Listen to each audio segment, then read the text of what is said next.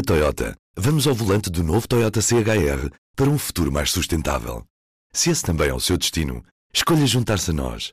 O novo Toyota CHR, para além de híbrido ou híbrido plug-in, incorpora materiais feitos de redes retiradas do mar.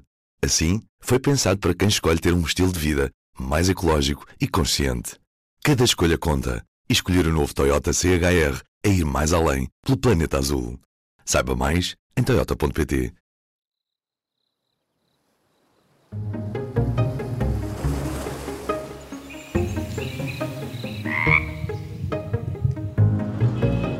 Este é o azul.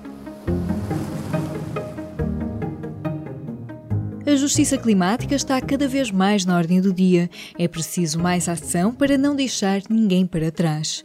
Mas já podemos reivindicar justiça climática nos tribunais? Ou, por outra, será que o direito pode ser um aliado no combate às alterações climáticas? No final de março, vimos pela primeira vez o Tribunal Europeu dos Direitos Humanos ouvir casos ligados ao clima. E no mesmo dia, a Assembleia Geral das Nações Unidas aprovou uma resolução promovida pelos Estados do Pacífico Pacífico Sul, liderados pela República de Vanuatu, para pedir ao Tribunal Internacional de Justiça um parecer que clarifique as obrigações legais dos Estados no combate às alterações climáticas. Mas o que é que isto quer dizer? Eu sou Aline Flor e este é mais um episódio do podcast do Azul, o projeto do público sobre ambiente, crise climática e sustentabilidade. Para nos guiar por este tema um pouco complexo do direito e do clima, vamos ouvir Armando Rocha. É professor na Faculdade de Direito da Universidade Católica Portuguesa e professor convidado na Universidade Católica de Lille, em França, e da Universidade de São José, em Macau. Armando Rocha coordena a linha de investigação em regulação ambiental da Liga Global de Escolas de Direito e é também relator por Portugal no Centro Sabin de Direito das Alterações Climáticas da Universidade de Colômbia, que é uma referência em matéria de litigância climática. E assim voltamos à questão: como é que o direito pode ajudar a combater as alterações climáticas? É uma boa questão, desde logo porque não é de fácil resolução, é talvez a questão de um milhão de dólares. Não vou explicar o que, é que são alterações climáticas, porque acho que todos sabem, mas também, mas só que em 30 segundos explicar que na origem deste fenómeno o que temos são emissões de, de gases com efeito de estufa a nível mundial e a nível histórico, e o principal problema não são tanto, agora sendo pouco rigoroso, não são tanto as emissões atuais, não são tanto emissões quanto o seu agregado.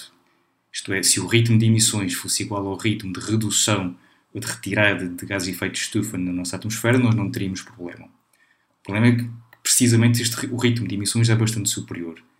E este agregado, esta concentração na atmosfera, a nível mundial, é extremamente grande. Isto é o que causa o aquecimento global e depois, posteriormente, as alterações climáticas. Isto significa também que nenhum Estado, isoladamente, tem muitos meios para lidar com alterações climáticas. E, portanto, por mais poluidor que seja um Estado, mesmo que estejamos a falar do principal emissor de gases com efeitos de estufa, seja per capita em termos absolutos, ele sozinho é pouco capaz de lidar com este fenómeno de alterações climáticas. Sendo certo que hoje em dia já é inevitável haver algum tipo de aquecimento global e por isso algum tipo de alterações climáticas. Por outro lado, também sabemos que se a longo prazo todos nós ganhamos pelo facto de os Estados terem políticas de mitigação e de adaptação, também sabemos que a curto prazo o efeito é devastador do ponto de vista económico e social. E pelo contrário, se um Estado se coibir de adotar essas políticas de mitigação e de adaptação, neste curtíssimo prazo, ele até ganha economicamente, tem uma vantagem económica competitiva. O que significa que a única forma que nós temos de garantir que todos os Estados estão igualmente comprometidos com este esforço de mitigação e de, adaptação é se nós conseguirmos interferir com as políticas internas dos outros Estados. O que nos remete aqui para o direito internacional. O direito internacional em concreto é uma forma em que nós podemos tentar obrigar todos os Estados a estarem igualmente empenhados no esforço de mitigação e de adaptação. Com problema de base é que o direito internacional hoje em dia ainda funciona muito com base no consentimento do próprio Estado. Os Estados têm obrigações se quiserem. Não é totalmente rigoroso, não é, não é uma afirmação que possa fazer em termos absolutos, mas é quase. O que significa que quando os Estados dizem eu não quero ter um esforço de mitigação, não há nada que possamos fazer para obrigá-lo a ter este esforço. Mas pelo menos é o ponto de partida, através do direito internacional. Uhum. Já agora para dar uh, alguns exemplos concretos, não sei se, por exemplo, podemos usar o, o, e até a diferença é, entre, por exemplo, o protocolo de Kyoto, que depois, por exemplo, os Estados Unidos não se comprometeram com aquelas uhum. metas, e agora, por exemplo, o Acordo de Paris, em que houve um, grupo maior de países, entretanto os Estados Unidos também andaram ali um pouco às voltas, mas ou seja, seria uh, este é. o tipo de acordo que estamos a falar? Uh, há três tratados internacionais sobre esta matéria, uma Convenção 4 sobre alterações climáticas 1992, mas que basicamente não tem grande conteúdo obrigacional. As obrigações jurídicas existiam no protocolo de Kyoto, mas que apenas abrangiam um número muito reduzido de Estados e verdadeiramente não. Era um bocadinho estranho até a lista de Estados que estava vinculada. Os Estados Unidos retiraram-se, o Canadá, quando percebeu que ia estar em incumprimento, acabou também por, por se retirar do protocolo de Kyoto. O Acordo de Paris é aquele tratado onde existem mais obrigações jurídicas e são universais no sentido que todos os Estados têm-nas. Não há nenhum Estado que esteja excluído hoje em dia do Acordo de Paris. Mesmo os Estados Unidos tiveram aquele período de, de saída durante o, o, a presidência de Trump, mas a verdade é que hoje em dia todos estão sujeitos ao Acordo de Paris. Qual foi o segredo para se conseguir esta vinculação a nível universal? É permitir que, enquanto no protocolo de Kyoto o esforço de mitigação era igual para todos e estava definido no próprio tratado, no Acordo de Paris, a única obrigação que existe é de cada Estado, a cada cinco anos, dizer quanto é que quer contribuir. O que significa que depende de cada um. Faz o que quiser, sabendo que a cada cinco anos tem de apresentar uma nova NDC que seja mais generosa do que a anterior. Mas, em rigor, é cada um que define quanto é que vai contribuir. E é curioso que o termo utilizado no tratado não é qual é a obrigação do Estado, é qual é a contribuição do Estado. Uhum. E até que ponto é possível então reivindicar depois essas. Uh, não são obrigações, são, são contribuições? Exato. Ora, no, aquela Convenção 4 que falei em 92, tal como o Acordo de Paris, eles têm os seus meios de executoriedade, mas que são falhantes. Em primeiro lugar, porque quando, nós, quando cada Estado entrega a sua contribuição a cada 5 anos, hoje em dia que já estamos a repetir as contribuições, uma das questões que se começa a colocar é se de facto a contribuição tem de ser mesmo favorável. Isto é, se os Estados não podem entregar uma contribuição pior do que a anterior, desde que nominalmente digam que é melhor. E há quem diga podem estar a mentir, desde que, que digam expressamente que é melhor, isto é válido. O que é algo desolador. Perceber que isto é discutido é desolador. Ao lado deste órgão executivo que recebe as contribuições, há uma cláusula sobre que tribunais é que são competentes para garantir o enforcement de, do Acordo de Paris, tal como da Convenção 4. São duas disposições diferentes, mas têm o mesmo regime. Dão competência quer ao Tribunal Internacional de Justiça, quer ao Tribunal Arbitral. Qual é o problema? É que só, eles só têm competência se cada Estado, no momento da ratificação, aceitar a jurisdição dos dois. Ora, do Tribunal Internacional de Justiça, apenas os Países Baixos aceitaram jurisdição, o que significa que é impossível haver um caso porque não temos sequer duas partes para haver um conflito para o Tribunal Arbitral. Para além dos Países Baixos, temos, salvo as Ilhas Salomão e Tuvalu. Pode estar agora errado na lista, mas são dois estados do, do, Pacífico. O que significa que não vai haver nenhum tipo de enforcement ao abrigo dos próprios tratados. O que significa que temos de ter aqui alguma criatividade e procurar ver que outros meios aqui existem em direito internacional que permitam aos Estados reagirem uns contra os outros. O que se conseguiu fazer foi procurar pareceres e neste momento temos uma explosão de pareceres. Surpreendente. Temos, por um lado, um pedido de parecer que foi feito ao Tribunal Internacional de Direito do Mar, com sede em Hamburgo, em que um conjunto de Estados pedia ao Tribunal para esclarecer quais são as obrigações dos Estados em relação à proteção do ambiente marinho e obrigações relacionadas com, com o clima. É um processo que está neste momento em discussão. Provavelmente o Tribunal não vai ter jurisdição e por isso não vai emitir um parecer, mas foi uma hipótese que se conseguia uma alternativa procurar-se outro tribunal. E ao lado deste pedido, o, um conjunto de Estados do Pacífico liderou este processo na Assembleia Geral das Nações Unidas para pedir um parecer ao Tribunal Internacional de Justiça. Isto porquê? Porque o Tribunal Internacional de Justiça, ao lado da sua competência para decidir litígios entre Estados, pode sempre emitir pareceres desde que tenham sido pedidos por órgãos das Nações Unidas, desde logo a Assembleia Geral. E foi isto que sucedeu. Os mesmos Estados, sabendo que não podiam processar outro no Tribunal Nacional de Justiça, conseguiram formar uma maioria na Assembleia Geral para pedirem este parecer. E ao lado destes pareceres depois aparecem as questões de direitos humanos. Porque há neste momento um pedido de parecer no Tribunal Interamericano dos Direitos Humanos e há vários casos, estes sim de disputa, perante o Tribunal Europeu dos Direitos Humanos, em que a reação é exatamente a mesma. É, perante a impossibilidade de irmos ao Tribunal Nacional de Justiça ao abrigo do próprio Acordo de Paris, será que não posso dizer que os Estados, ao não se adaptarem ou ao não reduzirem gases efeito, emissões de gases com efeito de estufa, se não estão a violar direitos humanos básicos, como o direito à vida, à propriedade, à integridade física, saúde, etc. Uhum há um, um, um, termo, digamos, de jargão jurídico que é a justiciabilidade, não é? Que é esta capacidade de eu resolver, não é, o meu problema, pronto, através do sistema jurídico, não é? De fazer valer os direitos que temos. O direito, digamos, a um clima estável, não é? Como, por exemplo, o ambiente saudável, não é? Que é o que, por exemplo, está na nossa Constituição. É justiciável ou então ainda temos o que o resumo disto também é que ainda temos um longo caminho pela frente? Uma excelente questão e também de difícil resposta, porque todos nós conseguimos intuir o quão importante é que é para nós termos um ambiente sadio, o quão importante é que é para nós termos um clima estável e uma atmosfera saudável. E por isso temos algumas, afirma, algumas constituições que protegem não apenas o ambiente, mas também o próprio clima e estabilidade climática, poucas.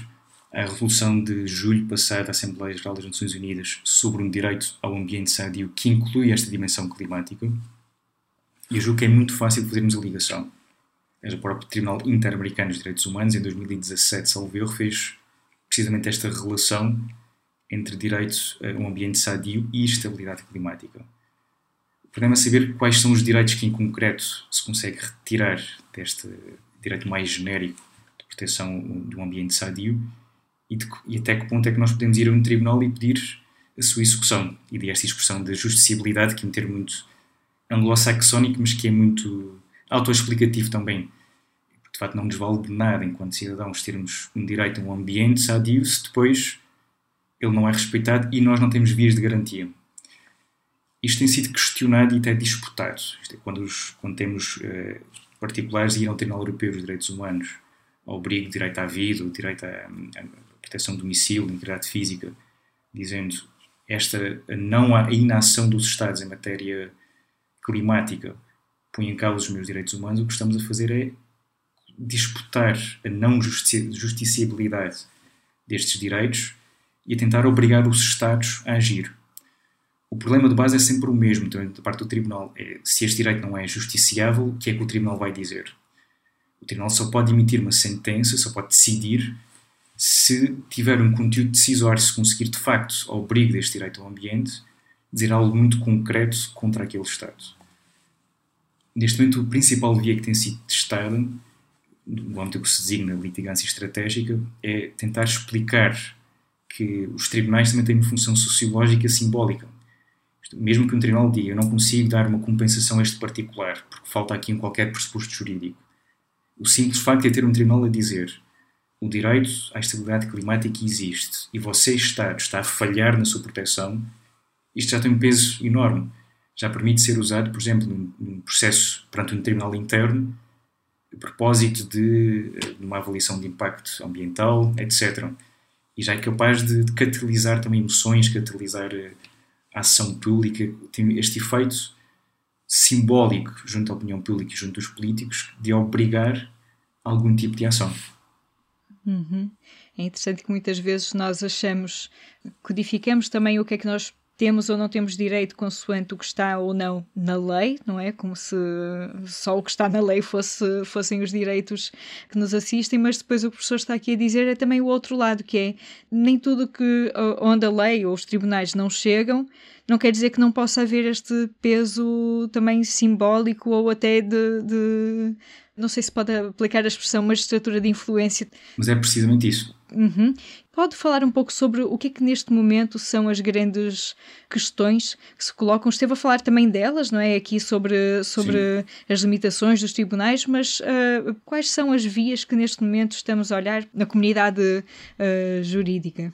poucas e daí a necessidade da criatividade, que é muito contraintuitiva por um jurista, porque os, nós juristas, e falo desde logo por mim e não dos meus colegas, nós somos treinados para termos um pensamento muito, uh, muito enclausurado no seu próprio, muito circular no seu próprio, sua própria argumentação. E temos muito esta tendência a olhar para o direito como aquilo que está escrito e para as opções de execução conforme aquilo que é mais ou menos claro para toda a comunidade. Agora estou sendo muito pouco rigoroso na linguagem, mas também de uma forma propositada.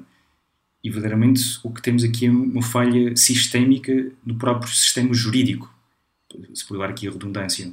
Não é, não é apenas o Estado, do ponto de vista de políticas públicas, que está a falhar, é também o direito que não encontra uma resposta para este tipo de problemas. O direito internacional não as tem, o direito na Europeia também com muitas limitações, os direitos internos, por mais que haja acórdãos como existem de, dos tribunais uh, neerlandeses, do Tribunal Constitucional Alemão, a verdade é que tem havido muito pouco resultado prático deste, destas decisões.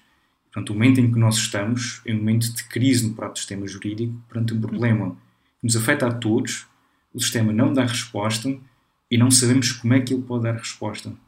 Uhum. Sabemos é que ir a tribunal apenas com o propósito de acicatar emoções não é permitido, é um uso abusivo de um processo, uhum. mas a verdade é que podemos ir a tribunal também com este propósito.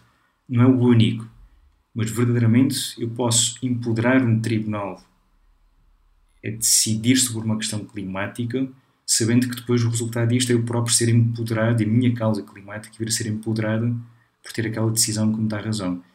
Uhum. No fundo, este capítulo diz escrever sobre estas duas dimensões, como é que nós empoderamos os tribunais e os tribunais nos empoderam a nós. Aqui um uhum. círculo. Este primeira, primeiro passo do empoderar os tribunais é que exige aqui grande criatividade. Porque, no fundo, empoderar significa ir a um tribunal e dizer-lhe repare que, apesar de à primeira vista você apenas ter competência para para aplicar um direito à vida, repare que afinal o direito à vida também uhum. pressupõe uma atmosfera saudável e por isso proteger a vida é também proteger o clima. Uhum. Isto é uma forma de dizer aos tribunais: saiam do vosso, da vossa área de conforto e digam algo que é importante para nós enquanto comunidade.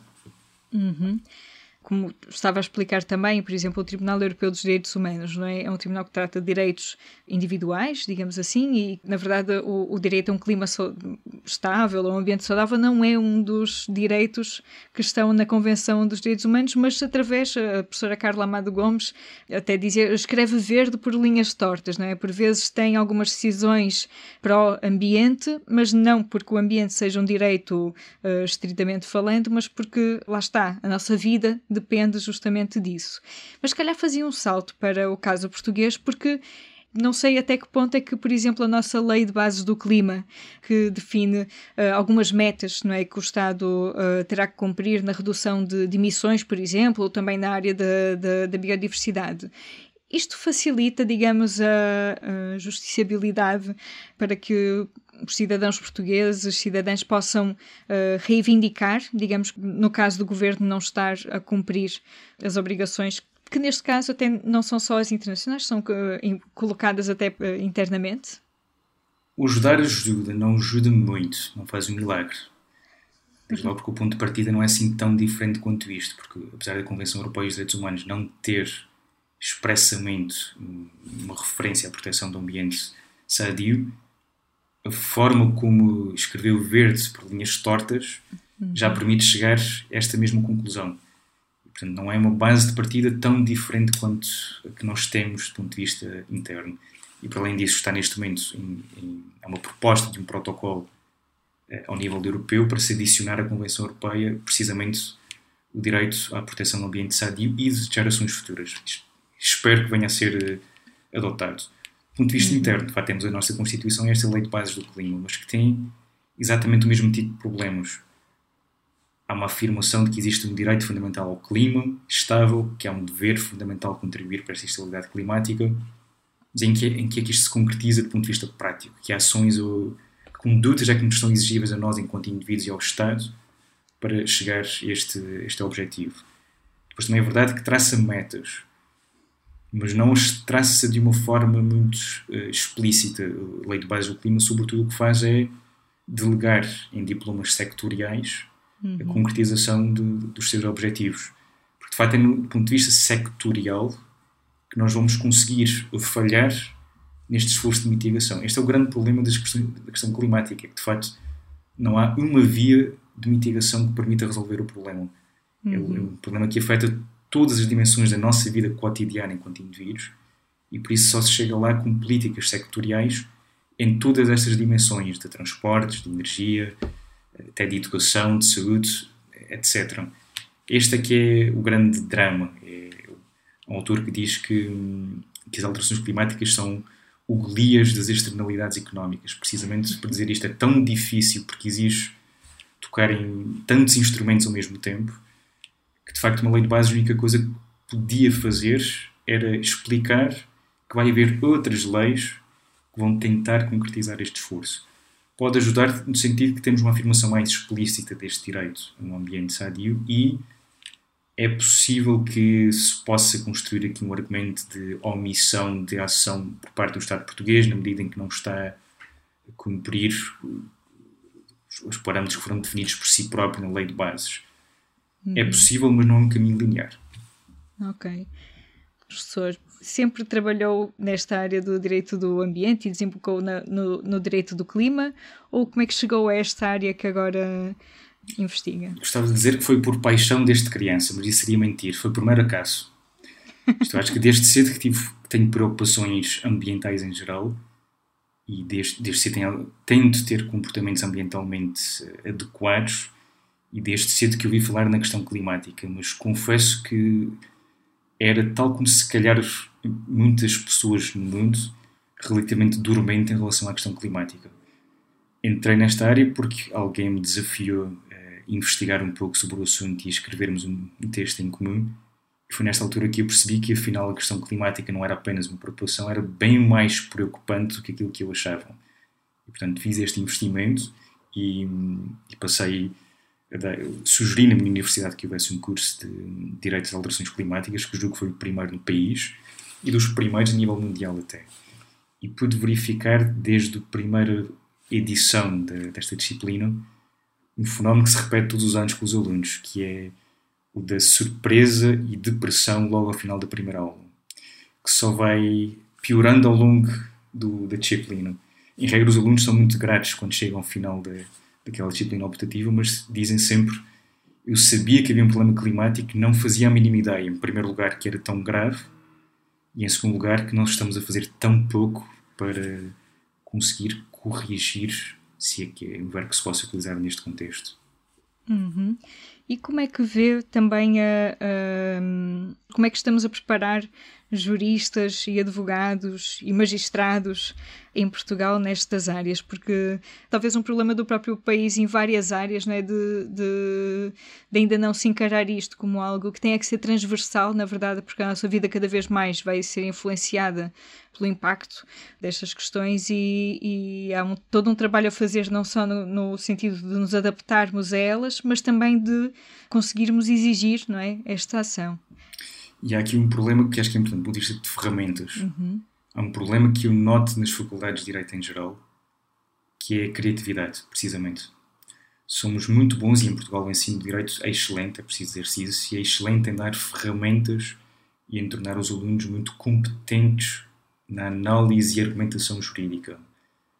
Não somos, nem em Portugal, nem em sítio algum do mundo, tão bons quanto isso em tornar os alunos criativos e em saírem fora daquela mecânica própria do direito e em tentarem pensar os, os, problemas com outro tipo de abertura de mente e de impacto social. Eu dou um exemplo a propósito de alterações climáticas. Uma das questões que se discute do ponto de vista técnico é se um Estado pode ser responsável, se a sua conduta pode ser considerada ilícita, porque ilícito dentro dos pressupostos da responsabilidade internacional, se no momento em que emitiram gases com efeito estufa há anos atrás, não era proibido. Convenção 4, que não, que não tem um grande conteúdo obrigacional, em 92. Portanto, emissões de 1923 certamente que não seriam ilícitas. Isto é algo que por um jurista é muito evidente e, portanto, a resposta seria não, a conduta não é ilícita, mas que é oposto que uma criança, que um leigo diria, porque nós temos a intuição que se fizemos algo errado, nem queremos saber qual é a base jurídica. Se fizemos, temos de compensar o outro. Uma criança percebe isto. Mas nós juristas somos muito treinados para o oposto. Isto é, as ferramentas que nós damos aos nossos alunos, e somos muito bem sucedidos nisto, são um bocadinho castradoras desta criatividade. E quando temos um problema como as alterações climáticas que desafiam o próprio sistema jurídico, aí temos de ter capacidade de formar pessoas que, que estejam dispostas a desestruturar o sistema e a tentar reconstruir soluções de uma forma diferente. Uma conversa com Armando Rocha, docente da Faculdade de Direito da Universidade Católica Portuguesa. No site do Azul pode encontrar as notícias sobre o pedido de parecer que a Assembleia Geral das Nações Unidas vai fazer ao Tribunal Internacional de Justiça e também sobre a primeira vez que o Tribunal Europeu dos Direitos Humanos ouviu casos relacionados com as alterações climáticas. Mas agora, outras notícias. Em Portugal, a empresa Ambicare Industrial, que desde 2003 trata dos resíduos das lâmpadas fluorescentes vai desistir do negócio. Para perceber a importância disto, podemos lembrar que no interior de cada lâmpada fluorescente existe mercúrio, um elemento tóxico para o ambiente e para os humanos que tem que ser estabilizado antes de ir para um aterro sanitário. A Ambicare faz esse tratamento, além de separar o metal e o vidro para enviar para os recicladores finais. Mas em abril a empresa vai deixar de tratar as lâmpadas, o que significa que Portugal vai perder a entidade mais experiente no tratamento deste tipo de resíduos de equipamentos elétricos e eletrónicos. Para saber mais sobre as implicações desta mudança, leia o trabalho de Nicolau Ferreira em público.pt/azul. Com a chegada da primavera, chegam também as flores e os espirros. A época de alergias está assim a ficar mais agressiva e as alterações climáticas têm um papel nisso. O aumento das temperaturas, combinado com níveis mais altos de ozono e CO2, está a baralhar o calendário polínico. Isto torna a temporada de alergias mais longa e mais difícil. O impacto da crise climática na saúde não se resume apenas ao capítulo das alergias. Um trabalho da Andréa Azevedo Azevedo Soares para ler no site do Azul. Já sabe, se gostou de ouvir este episódio, siga o podcast na sua aplicação preferida para não perder o próximo. Se tiver sugestões de temas e entrevistas, envie para o e-mail aline.flor.público.pt. O Azul é a secção do público sobre ambiente, crise climática e sustentabilidade que tem como parceiros a Fundação Carlos Gulbenkian, o projeto Biopolis, a Lipor e a Sociedade Ponto Verde.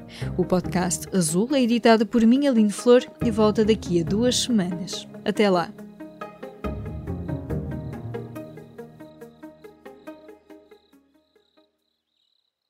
O público fica no ouvido. Na Toyota. Vamos ao volante do novo Toyota CHR para um futuro mais sustentável. Se esse também é o seu destino, escolha juntar-se a nós. O novo Toyota CHR, para além de híbrido ou híbrido plug-in, incorpora materiais feitos de redes retiradas do mar. Assim, foi pensado para quem escolhe ter um estilo de vida mais ecológico e consciente. Cada escolha conta e escolher o novo Toyota CHR é ir mais além pelo planeta azul. Saiba mais em toyota.pt